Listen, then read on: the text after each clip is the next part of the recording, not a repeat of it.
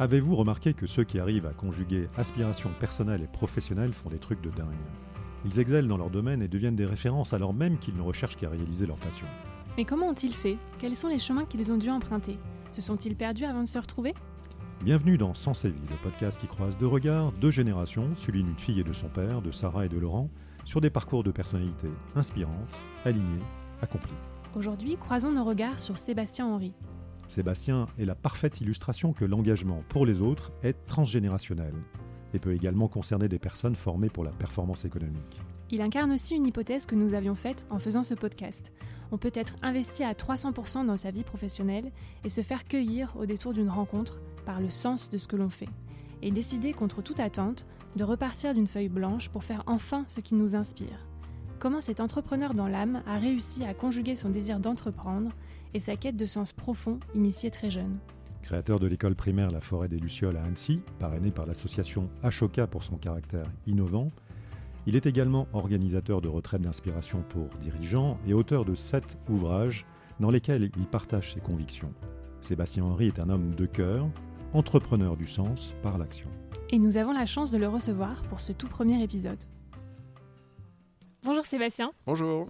Bienvenue dans le podcast Sens et Vie. Avec papa, on est vraiment très heureux de t'avoir euh, à nos côtés euh, aujourd'hui. Avec plaisir, grand plaisir. Partagé. et d'ailleurs, il semblerait que euh, papa et Sébastien, vous vous connaissiez déjà depuis un petit moment. Mhm. Sébastien, pour nos auditeurs, est-ce que tu pourrais nous en dire un petit peu plus sur, sur votre rencontre, qu'on sache un petit peu dans quel cadre vous vous êtes rencontrés tous les deux? Alors, on s'est rencontrés il y a 7-8 ans peut-être, hein, et, alors que j'étais président d'une association dans le champ de l'éducation. Et que Laurent, pas soutenu directement, mais il a été, il a fait preuve de, je remercie, je remercie de générosité pour euh, mettre en contact, créer du lien avec d'autres dirigeants qui pouvaient être intéressés par, euh, par soutenir cette association. Beaucoup de gratitude pour euh, pour ces, coups de pouce. c'est vrai qu'on a gardé au-delà de ça bah, une relation. On se voit pas très souvent non plus, mais il y a à chaque fois une, voilà, une connexion assez directe, immédiate. Euh, J'allais dire un peu de cœur à cœur. Mm. C'est beau. Tu veux compléter, euh, Oui. bonjour Sébastien. Je suis, on est ravis avec euh, Sarah de démarrer ce, cette série de podcasts avec toi comme invité. Ça, a tombé un peu sous le sens quand mm. on a réfléchi aux invités avec Sarah, parce que tu nous parais, en tout cas pour moi qui te connais un tout petit peu, la personne euh, qui incarne bien cet alignement entre euh, ce que l'on est au plus profond de soi et ce que l'on fait, et ce qui est un peu le, ce que l'on cherche à travers ce, podcast. Et en effet, j'ai eu le bonheur de, de te faire intervenir également dans un club de dirigeants. Euh, et donc je t'ai entendu cette fois-ci, donc intervenir auprès de ces dirigeants et l'inspiration était au cœur de ton intervention et ils l'ont bien apprécié et je l'ai apprécié par ailleurs. Donc voilà. C'était à cette époque. Voilà qui explique pourquoi on est là aujourd'hui. C'est ça. Exactement. Super. Et donc, du coup, peut-être euh, une première question pour nos éditeurs qui ne euh, qui te connaissent pas encore, mhm. du coup. Est-ce que, donc, première question euh, assez ouverte. Sébastien, qui es-tu pour nos ah, auditeurs C'est une, une, vaste question. je peux peut-être parler de comment j'ai grandi. Enfin, c'est partie de mon mhm. enfance chez chacun, c'est une partie euh, importante de, de, ce qui nous constitue. Euh, j'ai grandi dans une famille assez grande, enfin assez grande sur les critères actuels, de cinq enfants, et dans, dans une culture familiale où l'engagement était important, de certaine façon. Alors mon père était cadre dirigeant, mais je me souviens très bien, ça, ça m'a marqué. On habitait à Annecy à l'époque déjà, et les week-ends, c'était euh, euh, passer, aller faire des randos en montagne et des pique-niques avec euh, des syndicalistes euh, ou des ouvriers de l'usine. C'était voilà, un milieu, il y avait, y avait vraiment cette, cet idéal de, bah, d'humanité et de lien avec, au-delà des, des clivages sociaux, des clivages mmh. sociaux. Ça, ça m'avait beaucoup marqué. Et puis, voilà, j'ai grandi aussi quand j'étais plus petit. Ça, il y avait des, accueil assez régulier de, réfugiés euh, de différents pays. Enfin voilà, il y avait une ouverture aux autres cultures. Donc ça, ça m'a pas mal marqué. Et, quand je réfléchis, hein, on, m'a parfois demandé euh, d'où venait mon goût pour l'engagement. Je crois que ça vient en partie, en partie de ça. Après, il y a eu des lectures, des rencontres, mais euh, voilà, une famille ouverte sur, j'allais dire sur le monde et sur les, les, personnes qui ont moins de chance que nous. Mm. Alors justement, quand tu penses à cette famille que, dans laquelle tu as grandi, si tu choisissais une, année, un moment mhm. précis, quelle serait-elle et qu'est-ce que tu pourrais nous décrire de cette famille qui, qui, était la tienne à cette époque? Euh, hmm, oui, c'est complètement spontané, je n'avais pas préparé cette question, mais ce qui me vient d'emblée, c'est, euh, je devais avoir 16 ou 17 ans, je pense, euh, ou peut-être, peut-être 15, la visite d'un, monastère. Alors moi, j'étais, comme beaucoup de personnes de ma génération élevées avec des racines chrétiennes. Mes parents étaient euh, pratiquants, ils le sont toujours d'ailleurs. Moi, j'avais, comme beaucoup aussi, complètement rejeté ça. ça C'était vraiment insupportable d'ailleurs à l'époque. Mais quand même, il y a eu lors de voyage de classe, où je ne sais plus exactement comment ça s'est fait, une visite dans un monastère. Et euh, monastère de Tamier, qui est pas très loin d'ici, en Savoie. Mm. Et je me souviens avec émerveillement de l'atmosphère que j'ai trouvée là-bas et qui, a été pour moi assez fondatrice aussi dans mon parcours. De me dire, tiens, il y a des gens qui vivent dans cet espace-là, avec cette paix intérieure, avec, euh, avec ce, ce, pétillement dans les regards. Euh, et je m'en souviens comme c'était hier. Je me suis, c'est resté un lieu vraiment ressource dans lequel je vais régulièrement toujours. Euh, soit pour des retraites, soit marcher dans les montagnes à proximité, m'arrêter quelques, quelques minutes dans, cette abbaye. Moi, je ne me considère pas comme chrétien au sens euh, strict. j'ai un respect pour le christianisme, mais je ne suis pas pratiquant. Mais quand même, ce lieu est resté pour moi fondateur avec cette qualité de, paix intérieure, cette, euh, en apparence un retrait du monde, mais en fait, euh, ils sont au cœur du monde et euh, voilà, ça reste un lieu important. Donc cette année, ça devait être donc 15 ans, ça devait être à la fin des années 90, j'imagine. J'étais lycéen, je pense. Mm. Est-ce que déjà à l'époque, ça a déclenché chez toi une quête justement de cette paix que tu as pu observer euh, dans ce lieu ou pas oui, encore certainement, de manière hein, totalement consciente? parce que, Certainement, parce que quand je suis euh, parti faire mes études à Paris, donc à l'ESSEC en région parisienne, il y a eu un... Je me suis aperçu que c'était pas fondamentalement... Je voulais être entrepreneur, mais ce que j'apprenais là-bas me nourrissait pas tellement, en fait. Et j'avais... C'était une, gros... une, crise de... une crise de sens assez, assez nette. Et euh, j'ai fait deux choses à l'époque qui m'ont vraiment nourri. Ça reste vraiment marquant pour ces années. Je suis allé enseigner en prison. Euh, il y avait une association bénévole qui s'appelait Genepi. Et ça, je m'en souviens comme euh, voilà, les rencontres avec des prisonniers, des détenus de, pour des longues peines. Mhm. Et puis, j'allais régulièrement faire des séjours dans des monastères. Euh, toujours sans être croyant, mais parce que dans ces lieux, moi, je trouvais quelque chose de, de nourrissant, de, qui m'aidait à prendre du recul, qui m'aidait à, à, écouter intérieurement vers quoi j'avais envie d'aller. Parce que j'étais complètement perdu. J'arrive à, à l'essai, voilà, ça ne me plaît pas fondamentalement les cours. Qu'est-ce que je vais faire de ma vie? J'avais soif d'engagement aussi, j'avais soif de paix intérieure, mais j'étais complètement perdu quant au chemin. Hmm.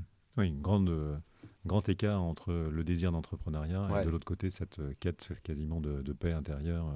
Ouais, alors il y a quand même quelques jalons sur le chemin. Il y avait à l'époque le Centre des jeunes dirigeants, le CJD, qui s'appelait toujours CJD d'ailleurs, qui hmm. représentait pour moi une fenêtre d'espoir. Il parlait déjà d'entreprise citoyenne, d'entreprise engagée au, cœur, au cœur de la société. Donc ça, c'était vraiment, on avait créé une association qui s'appelait Citoyens d'entreprise euh, à l'ESSEC. Donc c'était déjà, il y avait déjà à cette époque euh, l'idée de, de, cheminer sur un, chemin spirituel, de progresser sur un chemin spirituel, et aussi d'agir en tant qu'entrepreneur avec les moyens de l'entreprise, parce que ça, du coup, j'étais quand même équipé pour ça, euh, ne serait-ce que lire un bilan, un compte de résultats, faire un plan de trésorerie, les, fondamentaux du marketing. Ça, ça m'a jamais, ça m'a toujours été utile en fait. Hein. mais la question clé pour moi à l'époque, c'était au service de quoi je vais mettre tout ça en fait? Mm. Est-ce que je vais mettre ça au service de mon, seul enrichissement?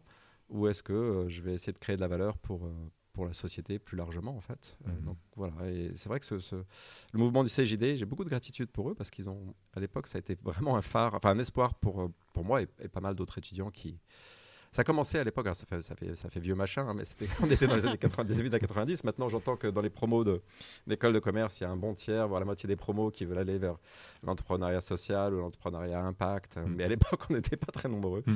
Et donc, c'est euh, mm. gratitude au CJD. Je ne sais pas s'il y en a qui nous écoutent, ça des gens dirigeants, mais. Ils sont très actifs, on veut savoir.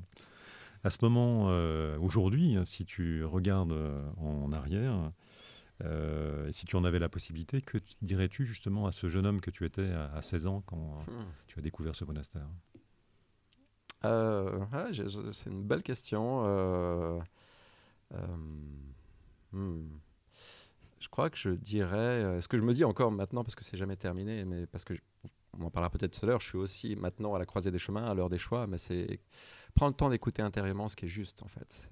écoute ton cœur, mais plus que ton cœur, écoute ton, ta voix de sagesse, ta voix de justesse. Il y a une partie de toi qui sait quel est le juste chemin. Simplement, dans le brouhaha des pensées, du plus, du moins, mm. l'esprit rationnel qui analyse, compare, juge, euh, il ne sait pas ça. Mais voilà, je dirais écoute, écoute, écoute encore. Prends du temps de, de retraite dans un sol, euh, dans les montagnes, euh, jusqu'à ce que tu vois clair. C'est écouter. Hum. Euh, pour revenir à tes relations avec, avec tes parents, quel type de relation tu entretenais avec eux et qu'est-ce qu'ils t'ont transmis d'essentiel si tu regardes aujourd'hui mhm. Hmm, belle question aussi. Il y a plein de belles questions.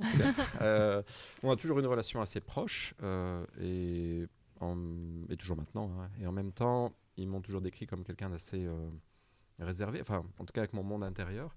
Donc, euh, on, parle de beaucoup de choses maintenant. Et en même temps, j'ai, bah, comme chacun, une sorte de jardin secret. Et, de, hmm. voilà. et ce qu'ils m'ont transmis, bah, j'ai parlé tout à l'heure hein, de. L'engagement. ouais, l'engagement. Et puis, et puis fondamentalement, je sais que ça fait bizarre de dire euh, l'humilité, euh, parce que les gens qui se disent humbles, souvent, c'est pas ceux qui le sont le plus, mais, mais mm. fondamentalement, euh, j'ai la grande chance en fait d'avoir pu parler avec des, travailler avec des PDG de premier plan, des, gens qui sont au sommet de l'échelle sociale, et aussi de travailler avec des gens à la rue, des, gens qui sont ou des, jeunes réfugiés, hein, des gens qui, mm. qui, sont rien entre guillemets mm. dans notre société. Et fondamentalement, pour moi, je, je crois que, je le dis c'est pas c'est pas de l'ordre du jeu verbal. Je, ne vois pas de de différence en humanité. Euh, enfin voilà, pour moi, c'est des êtres humains qui n'ont pas plus ni moins de valeur que les autres. Euh, celle des jeunes migrants en particulier, bah, elle est complètement euh, invisible, négligée, mais, mais d'ailleurs en termes de courage, et, un des projets qui me tient le plus à cœur, là, c'est ce que je fais régulièrement maintenant, des retraites qui réunissent des, dirigeants et des, jeunes réfugiés, justement. Et je vais témoigner des, jeunes dirigeants, des jeunes euh, réfugiés sur le thème du courage. Enfin, témoigner, c'est leur récit de vie. Hein, à 17 ans, prendre un bateau pour traverser la Méditerranée, euh, ou même plus jeune parfois, hein, euh, en perdant parfois certains de ses camarades qui, y restent. Et puis arriver en France, passer une année à la rue à 17 ans. Enfin, voilà, y a, en termes de courage. je crois qu'ils ont des leçons à nous donner aussi. Mmh. ils ne sont pas donneurs de leçons, mais les faire témoigner. Hein. Donc voilà, je pense que pour revenir à la question, l'humilité et de dire, bah, il y a peut-être des milieux sociaux très très différents et certains sont considérés comme en haut de l'échelle et d'autres en bas, mais euh, l'échelle peut se retourner aussi. Enfin, on, peut, mm. voilà, on peut la monter, la descendre. Et il y a mm. de la valeur à tous les étages, en fait, à tous les échelons. Mm. Il faut aller la chercher. Il faut aller la chercher. Alors, Sarah a parlé de, tes parents. Tu as dit que tu faisais partie d'une famille nombreuse. Donc, une, fratrie de, cinq. Mm-hmm. Euh, quelle relation entretenais-tu avec euh, tes frères, tes sœurs Alors, on est on, a vraiment des bonnes relations et en même temps, on est tous très différents, vraiment très très différents. Donc c'est euh, euh, avec des, parcours de vie très différents, certains à l'étranger. Donc j'aimerais qu'on puisse se voir plus souvent et échanger mm. plus souvent. On a tous des enfants petits aussi, donc c'est vrai que ça facilite pas mm. euh, les retrouvailles mm. et les longues discussions. Donc c'est une aspiration profonde ça que j'ai avec les ans quand les enfants ont un peu plus grandi de, passer un peu plus de temps à, échanger, notamment sur sur l'essentiel de nos vies.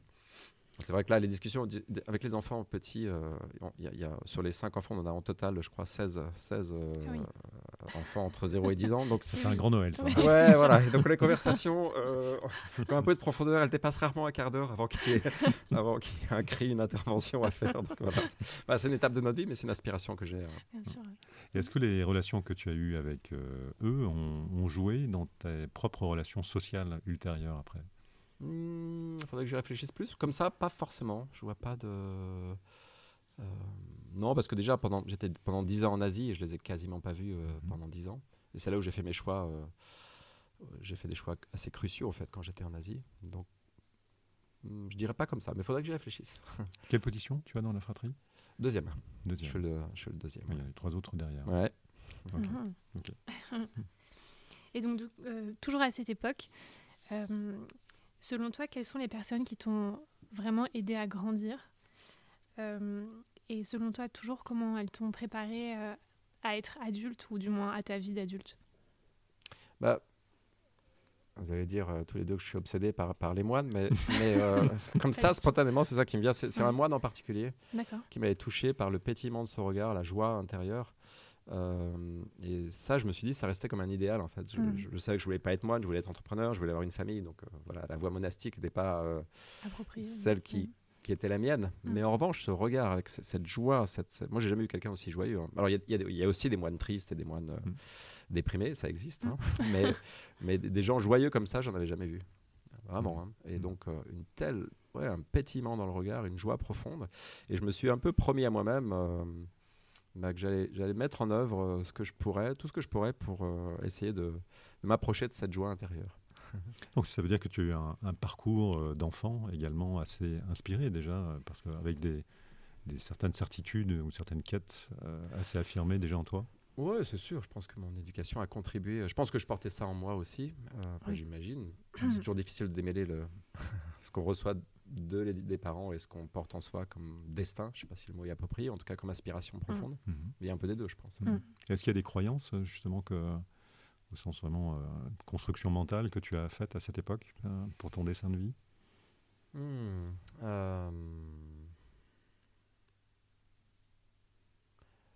Ouais, peut-être une croyance que j'essaie de transmettre aussi à mes enfants de, de, hmm, de, passage à l'action en fait, de, de pas poser trop de questions. C'est bien de se poser des questions, mais de Ouais, le goût de l'action, d'agir, c'est dans l'action que, que ça, beaucoup de choses se clarifient et, mm. c'est quelque chose d'essayer aussi de partager beaucoup. Euh, je ne sais pas si on en parlera tout à l'heure, mais une de mm. mes missions principales aujourd'hui, qui est de, une mission qui me plaît le plus, d'aider des gens à aller au bout d'un projet de création qui leur tient à cœur. Euh, je crois que c'est ce que j'essaie de transmettre aussi, en tout cas d'encourager, de, de c'est bien de faire des plans, de se poser plein de questions, mais à un moment, le, passage à l'action, notamment avec des prototypes, des premiers pas, même s'ils sont petits, c'est tellement. Euh, je vois la joie de beaucoup de gens quand ils, mm. quand ils passent à l'action, justement. Mm. Mm. Et ouais, je pense que c'est quelque chose qui. Euh, si je repense les mots, une, spiritualité euh, incarnée, concrète, de terrain, pas, pas, des, pas des grands discours, mais des, des, actions petites et grandes et qui font la différence. Alors, pas forcément qui vont changer le monde, mais qui déjà elle change le monde d'une personne, change le, le, quotidien d'une personne. Je me souviens qu'on avait aussi accueilli un, jeune qui était complètement en déshérence et, euh, et, qui est revenu 30 ans après visiter mes parents. C'était euh, voilà, je vois que pour cette personne-là, l'accueil qui a pu être fait pendant, je crois, c'était un an. Moi, j'étais petit, hein, mais je m'en souviens encore. Euh, voilà, donc. c'est une belle histoire. Comme, mm. ouais, la spiritualité, c'est mm. incarner ou ça, Hmm. Ou ça peut rester creux. ça, ça hmm. m'est resté, je pense. Belle expression, spiritualité de terrain. Ouais, spiritualité de terrain, ouais. Exactement. Belle expression. Euh, est-ce que tu pourrais revenir pour nos auditeurs euh, sur les étapes clés de ta vie? Euh, alors, je vais essayer de ne pas être trop long. Hein. Il, y a eu, il, y a une étape clé pour moi qui était après, après les sacs de pas, justement, la voie royale, entre guillemets, bah, c'était les cabinets de conseil, c'était la finance, c'était les grandes entreprises qu'on appelle les FMCG, donc les, les, grandes entreprises de consommation de produits de consommation.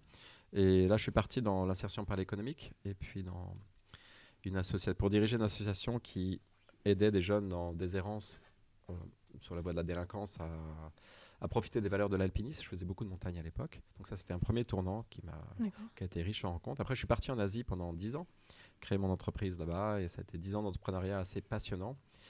Et là, le grand, grand tournant pour moi, ça a été euh, quand je me souviens, comme c'était hier, hein, quand j'ai visité une usine dans le sud de la Chine, et j'ai vu des centaines d'ouvrières euh, avec des regards euh, qui, qui, aujourd'hui encore me bouleversent en fait, qui, mmh. qui des regards vides, d'une tristesse, donc des ouvrières qui travaillent 6 jours sur 7 hein, et souvent qui restent dans le dormitory, enfin dans le, dans le dortoir, elles sont à 8 ou 10 par, par, par chambrée et qui reste souvent le week-end parce qu'elle vient de la campagne. Enfin voilà, bref, le, mm. je, je, vois encore comme c'était hier ce regard. Je vois aussi comme c'était hier les, à Hong Kong où j'étais, hein, pendant dix ans presque, le, les montagnes qu'on rase pour remplir le port et construire des immeubles dessus. Euh, voilà, des montagnes. Moi qui suis passé de montagne, pour moi, mm. raser une montagne pour mm. construire des immeubles, c'est juste, c'est un crime en fait. c'est euh, et je, je, vois encore. Alors, les premières années quand j'étais à Hong Kong, je voyais ça, je voyais aussi les, les personnes âgées qui poussaient des chariots avec des cartons pour gagner quelques dollars le lendemain. Ça me touchait, mais, mais voilà, j'étais tellement pris dans ma vie d'entrepreneur, je voyageais beaucoup, que, que, ça me touchait sans me toucher en fait. Et puis, comme j'avais commencé la pratique de la méditation déjà depuis euh, plusieurs années. Je, sens que c'est vraiment cette. J'ai beaucoup de gratitude d'ailleurs pour les gens qui m'ont transmis la pratique de la méditation parce que je crois que c'est ça qui m'a permis d'un moment de me laisser vraiment toucher et pas juste de regarder, de me dire ah, quand même c'est choquant et puis de, de continuer à toute mm. vitesse, à toute mm. bien benzingue dans ma vie. Euh. Et à un moment, je me suis dit, ça c'était vraiment le tournant principal. J'avais 36 euh, ans, 35 ans me dire je ne veux pas continuer à entretenir un système qui, euh, qui crée cette désespérance dans le regard qui, contribue à, raser des montagnes. À l'époque, hein, pour vous expliquer le contexte, euh, j'accompagnais des dirigeants et des managers de grandes entreprises à être plus euh, performants, on pourrait dire, euh, notamment avec leur système de management. donc consultant, une entreprise mmh. de, consultants. Et, en fait, je suis arrivé à cette réalisation que j'entretenais un système qui détruisait la planète et, certaines personnes à, mieux fonctionner. Donc voilà, je me suis dit, entretenir, aider un système qui détruit la planète et certaines personnes à devenir plus performants, c'est c'est je pouvais plus en fait et, c'est là que je suis rentré j'ai écrit c'est à l'époque où j'écrivais aussi ce livre qui s'appelle euh, quand les décideurs s'inspirent des moines vous savez les, moines donc du coup sont restés dans ma vie hein. et, et ça, ce livre m'a vraiment beaucoup euh, apporté. Tu écrivais ce livre parallèlement à ton activité de consultant. Exactement. Donc tu étais déjà en chemin en fait. Oui, oui bah, ce livre, j'en ai hmm. rêvé depuis longtemps, me dire, euh, faire le point sur ce que les moines m'avaient apporté, mais sur ce qu'ils pouvaient apporter comme questionnement, comme enrichissement, comme, comme réponse peut-être à, des gens qui sont immergés dans, le monde des affaires du matin au soir, qui dirigent aussi, qui ont une responsabilité euh, sur des dizaines, voire des centaines, voire des milliers de, personnes. J'étais en train d'écrire ce livre et ce livre m'a transformé aussi, moi, euh, petit à petit. Et c'est là où j'ai pris en 2012 la décision euh, de, de, revendre toutes mes parts dans la société en Asie, de revenir en France. Et je trouve que le livre a bien marché aussi, donc tout de suite, ça m'a permis de rentrer en contact avec des dirigeants de tous horizons, dont certains sont devenus des amis. Là, dix ans après, on est toujours en contact. Euh, certains sont des PDG de grands groupes, euh, de grosses entreprises, mais on est resté à ce. il y en a avec qui je suis allé faire une. accompagner deux jours dans un monastère. Il n'est pas croyant non plus au sens traditionnel, mais il m'a demandé euh, récemment, là, pour aller prendre des décisions importantes, il est en charge d'un groupe de 25 000 personnes, mais on est allé passer dans deux jours dans un monastère ensemble et c'est profiter de cette atmosphère unique en fait, hein, de, cette atmosphère où tout, euh, tout ce qu'on met au premier plan quand on est dirigeant d'entreprise ou quand on est... Euh, bah, tout ça est, renversé en mmh. fait, hein. enfin mmh. renversé temporairement. Hein. La priorité, c'est l'attention à la conscience qu'on met dans chaque petite chose du quotidien. C'est c'est la connexion à soi, l'écoute intérieure, c'est euh, se relier à plus grand que soi aussi. Et donc, ouais, ça mmh. reste. Pourquoi je parle de ça? Parce que c'est la question, c'était les tournants. Voilà, les tournants, c'était le premier tournant. Ah, le premier grand tournant, un tournant majeur qui reste qui reste euh, fondateur. Ouais, qui reste fondateur parce que je pense que si si j'ai pas eu euh, ce travail intérieur, si j'ai pas pris ces temps d'écoute, si j'ai pas euh, pratiqué la méditation intensivement à cette époque, j'aurais pas entendu la nécessité d'un virage comme celui-là. Et peut-être que je serais toujours en Asie d'ailleurs, dans la vitesse, dans, dans, et puis à côté de ma vie en fait. On parlait, votre podcast mm. est sur comment l'alignement, ça a été une étape majeure mm. pour l'alignement. Et du coup, j'ai vraiment essayé de garder ça, cette attention régulière voilà, dans quelques demi-heures, je partirai animer une retraite. Parfois, je, vais, souvent, je vais dormir à la Belle Étoile euh, peu près tous les 2-3 mois, quel que soit le temps en fait. Enfin, quand il pleut, je prends une tente quand même. Mais, même s'il fait froid, même s'il neige, bah, je pars seul dans la montagne pour, euh, pour me mettre à l'écoute. ça, c'est vraiment euh, encore un héritage des moines. Hein, me mettre, je pars avec ce que j'appelle une question essentielle en poche. Me dire, voilà, là j'ai envie d'un éclairage, j'ai besoin d'un éclairage sur un choix que j'ai à faire pour me sentir davantage aligné. Et souvent, au cœur de la nuit ou au petit matin, euh, dans les montagnes, tout seul, il y a, y a, des réponses qui viennent. En tout cas, il y a une clarté qui se, souvent se met en place. Forme de révélation. Euh, révélation, c'est un grand hmm. mot, mais en tout cas, hmm. euh, oui, moi j'aime bien cette expression, ce qui a besoin d'émerger, hmm. la clarté qui a besoin d'émerger ou la décision qui a besoin d'émerger. Je vous donne un exemple pour ça plus concret, parce, plus concret, parce que peut-être que les gens qui nous écoutent se disent, bon, il, est, un peu perché celui-là, mais, mais, mais par exemple là, je suis de nouveau à la croisée des chemins. Là, mon engagement actuel est auprès d'une école que j'ai hmm. créée avec mon épouse il y a 4 ans, à Annecy, qui s'appelle la Forêt de Luciole. C'est aussi un engagement auprès d'un certain nombre de dirigeants pour les aider justement dans leur propre alignement. Et c'est un engagement auprès de gens qui sont euh, envie d'aller au bout d'un projet de création, que ce soit un livre, que ce soit euh, un festival, que ce soit euh, euh, se lancer comme indépendant, ben, ce soit une entreprise ou un festival, une école. Enfin, ça peut être. Voilà, ils ont un projet de création, mais ça bloque, ils ont besoin de soutien. Donc là, c'est mon engagement. Mais se poser vraiment la question en parallèle de tout ça. Et puis ma famille, bien sûr, hein, mes mmh. enfants qui ont 8 et 10 ans. la question avec laquelle je suis parti en poche, est-ce que c'était, est-ce que c'est bien raisonnable de te lancer maintenant, alors que tu as déjà tout ça dans ton assiette, dans un projet de création de collège qui pour moi, euh, ferait le, la suite de cette école. Et, euh, et là, j'étais dans le, dans le massif des Bauges, tout seul, là, au mois de mai, c'était l'année dernière. Et hum, la question, est-ce que c'est bien raisonnable? Et le mental, c'est-à-dire le mental, pour moi, cette, cette partie de nous qui sait analyser, réfléchir, anticiper, comparer, dont on a besoin dans le monde des mmh. affaires, n'était pas tellement chaude, à vrai dire, au motif que tu as, déjà beaucoup de choses à faire. et puis j'ai eu un coup de fatigue au printemps dernier en plus. Et, et j'ai pas quand même à 50 ans tout à fait la même énergie qu'à 30 ou 35, je m'aperçois aussi, même si j'en ai encore. Et voilà, est-ce que c'est bien raisonnable? Et, là, la réponse au petit matin, euh, euh, au sommet notamment, je me souviens, il, faisait un vent à décorner les bœufs, mais, mais ça n'a pas empêché la clarté de se faire. C'était, un oui massif en fait. Hein. Mm. Ouais, c'est par rapport à, à ce que j'ai envie de laisser comme héritage de ma vie. Euh, ouais, il faut y aller. Il faut y aller, mais pas, pas seul, sans se griller. Il faut trouver les bonnes personnes aussi avec qui s'allier. Mais, mais mm. j'ai envie de faire ce collège j'allais dire du fond des tripes, ça, ça, vient, ça vient du fond des tripes. Et donc, ça va se faire. Mmh. Belle illustration. C'est sûr. Donc, c'est voilà, plus concret comme mmh. ça. Hein. C'est mmh. comment ces temps de, de Moi, les temps de solitude en nature, en montagne en particulier, sont, sont essentiels pour arriver à y voir clair dans, dans mes choix. Alors, quand on t'écoute, on, on, perçoit un, parcours euh, plutôt jalonné de succès.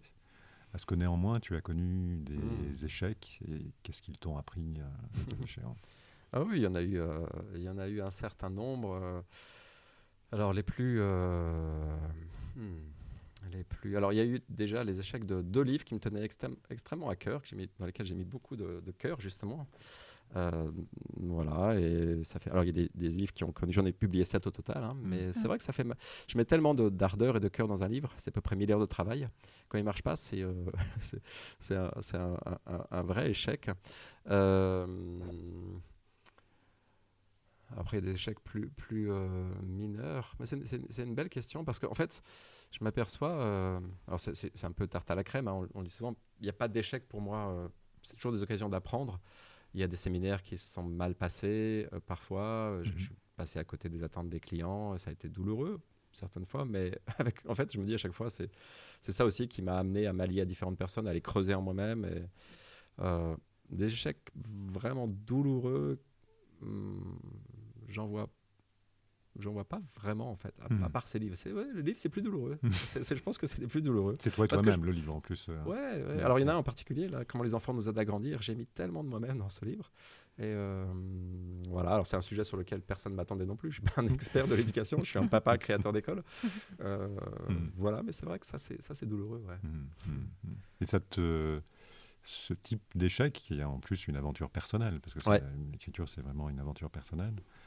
Euh, qu'est-ce que ça t'apporte en fait? Euh, parce que c'est Une bonne question. Euh, ça m'apporte une, une, invitation à écrire encore plus avec le cœur et, trouver encore plus ma, ma patte dans l'écriture. Je hmm. pense que je ne suis pas encore tout à fait.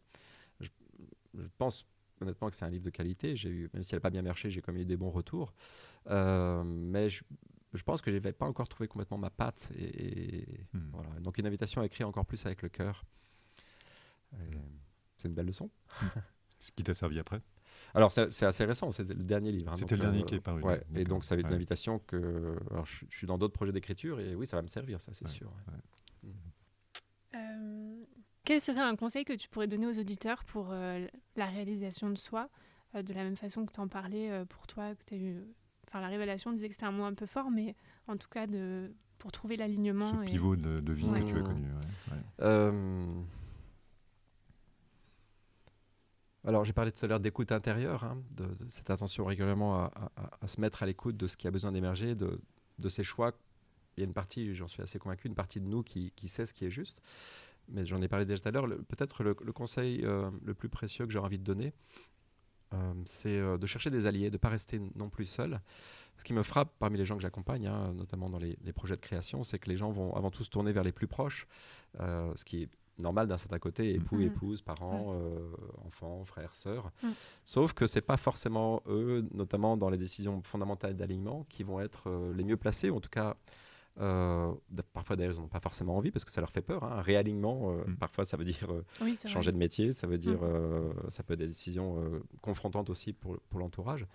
Et, et, je m'aperçois que c'est assez fréquent qu'il y, ait besoin aussi d'allier qui peuvent être euh, soit dans le champ de la spiritualité, enfin, mm. euh, de, quelqu'un qui incarne un message particulier. Ça peut être un ami euh, qu'on voit une fois tous les trois ans, mais en fait qui incarne une, certaine mm. justesse dans le regard mm. et qui nous soutient vraiment avec le cœur sans forcément rentrer dans tous nos tous les méandres de notre réflexion, mais qui va nous dire mais, mais vas-y, vas-y, moi je te connais depuis 20 ans, il faut y aller, là c'est le moment. Et, et, voilà, donc ça va être, j'invite beaucoup les gens à, faire le point de leurs alliés actuels, vers qui ils se tournent, et puis se dire bah, peut-être que là, il y a, y, a, y a, un petit changement d'équipe.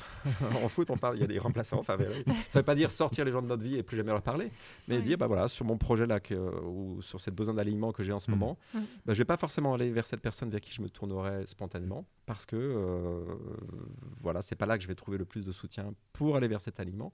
Mais en revanche, je vais euh, peut-être aller. Euh, euh, voir un grand-père, une grand-mère s'ils sont encore en vie, mm. ou euh, un ami d'enfance que j'ai pas vu depuis longtemps, ou euh, ce moine dans cette communauté quand je l'ai vu, ou mm. voilà. Mais ça peut être vraiment, je m'aperçois quand j'aide les gens à réfléchir là-dessus, ça va être ah ouais, il y a cette personne. Mm. Il faut que j'aille la voir, cette personne. Et si vous êtes écouté, peut-être la question que j'ai envie de vous poser, c'est est-ce qu'il y a une, personne, peut-être il y a un, un, visage qui vient à votre esprit quand j'en parle, là, comme ça, d'une personne qui pour vous incarne une écoute profonde déjà, et puis une, vraiment une, bienveillance envers vous, qui vous fait confiance, qui, sait se mettre à votre écoute. Mm. Voilà, peut-être vous avez un, visage à votre esprit qui vient maintenant, et, peut-être ça peut être une bonne idée d'aller là, lui mm. parler, cette personne, si vous êtes en, en, recherche d'alignement mm, profond en ce moment. Peut-être que ce ne serait pas du temps perdu. Et peut-être qu'aussi cette personne, elle serait contente de, vous aider. Parce que je dis ça parce que souvent les gens, on se dit ouais, mais je vais la déranger. Euh, mais mais euh, c'est un sacré le travail aussi d'aider quelqu'un à, trouver son aliment, c'est beau aussi. Donc ça, peut faire plaisir à cette personne. C'est sûr. Mm. Alors tu parlais tout à l'heure, d'ailleurs tu l'as évoqué quasiment en commençant, que tu étais toi-même en, période de, questionnement. Mm-hmm. Donc euh, on, voulait, on, voulait évoquer avec toi justement comment tu, aujourd'hui, dans, ta vie euh, de tous les jours, tu réussis toujours à suivre euh, cette ligne, ce, chemin de, l'alignement, hein, de, euh, de, vivre de sa passion, de vivre également ses valeurs au quotidien. Mm. Donc tu évoquais cette croisée des chemins. Est-ce que tu peux nous en dire un petit peu plus? Ouais, je vais vous en dire. Euh, alors c'est assez euh, personnel et intime, mais je me suis aussi en confiance. Là, en fait, le, à la croisée des chemins, parce qu'il y a différents engagements déjà qui existent. Hein. Il y a l'école, je vous ai parlé du collège. Mm-hmm. voilà, il y a évidemment ma famille. Mm. il y a un engagement auprès d'un certain nombre de dirigeants. Donc et tout ça a, vraiment est important pour moi. Ça, contribue à, m'apporter du sens. Donc, je me sens en alignement avec ça. Et en même temps, il y a une partie de moi-même qui est, en émergence depuis plusieurs années, que j'appelle moi le, doudingue. c'est une partie de moi-même qui, euh, qui n'a peur de rien déjà, mais surtout qui, qui prend avant tout comme critère d'action la, la, joie que ça va, ça va créer pour moi en fait. Et cette partie que j'appelle le doudingue, euh, en fait, euh, euh, elle a surtout envie en ce moment d'écrire des nouvelles, des romans, des chansons, un album de chansons. Ah. Et donc c'est une partie relativement désengagée par rapport à tout le reste, mais j'ai eu la chance d'animer des retraites avec Cyril Dion, je ne sais pas si vous le connaissez, plusieurs retraites, et, qui lui a un côté très poète aussi, il a un côté très engagé, mais il a un côté, donc le, réalisateur d'Animal et puis de, de Demain. Il m'a parlé d'une chanson de Brassens qui s'appelle de Brassens qui s'appelle Honte à qui peut chanter quand Rome brûle. Euh, et dont la morale est, euh, enfin la morale, le message clé est qu'on, même quand Rome brûle, euh, ça peut avoir de la valeur de, chanter. Mhm. Et voilà, je suis à la croisée des chemins parce que je me pose vraiment la question de savoir à quel degré il est juste de, mettre de l'énergie et, et, de la passion et du temps dans la création de, notamment d'un album de chansons. Euh, qui j'en ai écrit une 25 à peu près déjà, dont 7-8 sont en musique, donc j'ai quand même avancé petit à petit. Hein. Ah euh, et ça m'enchante tellement que je, si je suis cette voix intérieure, pour aller encore plus vers l'alignement sur cette, cette, partie de moi-même que j'appelle le doudingue, euh, il n'y a pas à hésiter en fait. Il, faut y aller vers, vers aller au, bout de, de, ce rêve en fait, qui est de, créer cet album de chansons. voilà. Et, et, pour la petite histoire, j'ai eu récemment une alerte de santé, avec peut-être la, possibilité, enfin la possibilité, un risque de, cancer présent euh, en moi, qui a été euh, depuis levé. Mais ça m'a permis de me poser la question, euh, tiens, mais s'il si, me restait que ah quelques années à vivre, quel est parmi tous les projets celui qui me tiendrait le plus à cœur? Et c'est celui de cet album de chansons, plus encore que, le collège, plus encore que d'autres projets qui, qui, ont beaucoup de mmh. sens pour moi. Donc vous voyez, c'est aussi, c'est aussi une occasion de, de faire le point, ces événements euh, de santé. il se trouve que là, c'était une fausse alerte, mais quand même, je suis reparti avec ce cadeau de me dire, euh, voilà, c'est pas juste une lubie, c'est assez essentiel pour moi, en fait. Hmm. L'aspect artistique à développer. Ouais, alors c'est vraiment, euh, alors on a parlé beaucoup d'engagement, mais, mais c'est très difficile, je trouve, de, juger ce qui a plus de valeur. Est-ce qu'un album de chansons aura finalement plus de valeur que l'école? Est-ce que ça aura plus de valeur que les retraites que j'organise avec des dirigeants Qui peut juger en fait de ça En tout cas, pas moi. Et si j'ai envie de, suivre le critère de la joie intérieure aussi. Hmm. C'est essentiel pour toi. Ouais. Hmm. La dernière question? Hmm. Pour la dernière question, euh, peut-être comment tu transmets cette philosophie là que tu nous as exposée euh, autour de toi et notamment aussi à, tes enfants ou... Euh, alors mes enfants, qu'est-ce que je peux transmettre Ça me touche de voir que vous êtes un père là pour créer ce podcast. Moi, je, je, suis très très humble par rapport à ce que j'ai je peux espérer transmettre.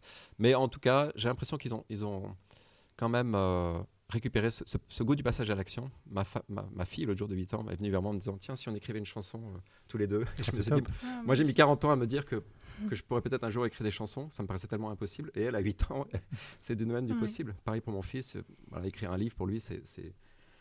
Bah, c'est du domaine du possible. Alors que moi, pendant 30 ans, écrire un livre, c'était hmm. pas possible. Enfin, c'était pas du tout pour moi. Quoi. Donc voilà, après, euh, j'essaie d'incarner avant tout ce en quoi je crois et, et, puis ils prendront ce qu'ils auront à prendre. Euh, mmh. euh, je sais pas. Après, voilà, dans, dans, Sacrée Potion Créative, donc c'est le programme d'accompagnement en ligne que j'ai créé sur le, la, créativité. Hmm, je pense que c'est assez proche aussi quand même hein, de, de... Ouais, la, joie de l'action la joie hmm. de l'action. Quand on passe à l'action, il y a des revers, il y a des, des, déceptions, mais avant tout, il y a beaucoup plus de joie et de, et de valeur créée hmm. que de revers finalement quand on regarde. Hmm. Et donc, euh, voilà, c'est allez-y, allez-y, passer à l'action. Et dans 10 ans, si tu fermes les yeux, tu es où? Tu fais quoi? Une bonne question. Euh, je repars avec plein de bonnes questions. Dans 10 ans, euh, je me vois encore plus proche de la nature. je le suis déjà, mais encore plus peut-être. Et puis Ouais, je vois une place encore plus forte pour le doudingue, justement. Euh, je me vois encore continuer à accompagner des dirigeants, mais, mais euh, y a en fait, je me sens entré dans la décennie la plus créative de ma vie. Euh, celle qui était la plus créative avant, c'était de, de, 40 à 50. Je viens d'avoir 50 et je crois que celle qui va venir va être encore plus créative. Donc je me vois faire des choses qui sont probablement encore impensables maintenant, mais qui vont satisfaire profondément, je pense, le doudingue en moi ça, ça, c'est tout ça me réjouit d'avance. Le bonheur qu'on te souhaite, Merci. Vraiment. Merci beaucoup euh, de cette parenthèse que tu nous as accordée dans un emploi du temps très chargé. Avec plaisir. Non, vraiment... Et merci pour vos belles questions parce qu'il y en a certaines qui vont me faire réfléchir. Je vais... Peut-être que je les prendrai pour une nuit à la belle étoile, certaines ah. d'entre elles. On est flattés. On est flattés, exactement. Par quels moyens nos auditeurs pourraient-ils te, contacter s'ils cherchent à avoir des informations et, s'inspirer ah. de... Bah, alors, il y a déjà mon site, donc sébastienhenri.fr, Henri avec un Y. Et puis là, vous trouverez euh, pas mal d'informations. Si vous êtes plus spécifiquement intéressé par la créativité, c'est un site qui s'appelle go.sébastienhenri.fr euh, qui parle de Sacrée Potion Créative, le programme sur la créativité. Voilà. Merci, pour vos questions, donc. Hein. Merci, et puis bonne retraite. Oui, merci.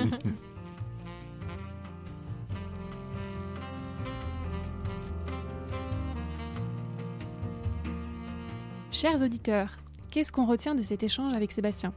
Pour ma part, tout d'abord un engagement profond qu'il a notamment hérité de ses parents, également d'une visite euh, initiatique quasiment d'un monastère, et qui se trouve profondément ancré en lui. Oui, et euh, je retiens également sa belle expression de pétillement de joie euh, dans les yeux, mentionnée à plusieurs reprises, et notamment quand il avait mentionné cette expérience euh, du monastère. Et il cherche aussi à contribuer à ce pétillement de joie chez les autres, ce qui nourrit sa propre joie de vivre en fait. Et puis dans, la droite ligne de ce pétillement, il s'est qualifié lui-même de doudingue, et c'est un doudingue avec des yeux rêveurs, qui suit sa, sa joie intérieure en fait. Sur un autre plan, euh, il nous livre aussi le conseil de, bien savoir s'entourer, c'est-à-dire d'avoir des gens qui sont dans une vraie posture d'écoute de nos motivations euh, profondes et surtout détachés de tout intérêt sur le sujet.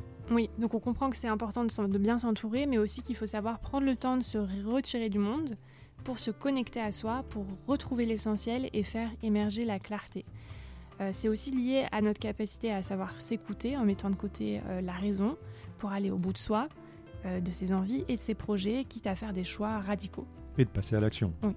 Il nous l'a dit, il nous l'a répété, il faut être dans l'action tout en étant juste. Il a constaté à travers ses, retraites et les accompagnements qu'il fait qu'il y a beaucoup de gens qui hésitent euh, à passer à l'action. Lui dit il faut passer à l'action.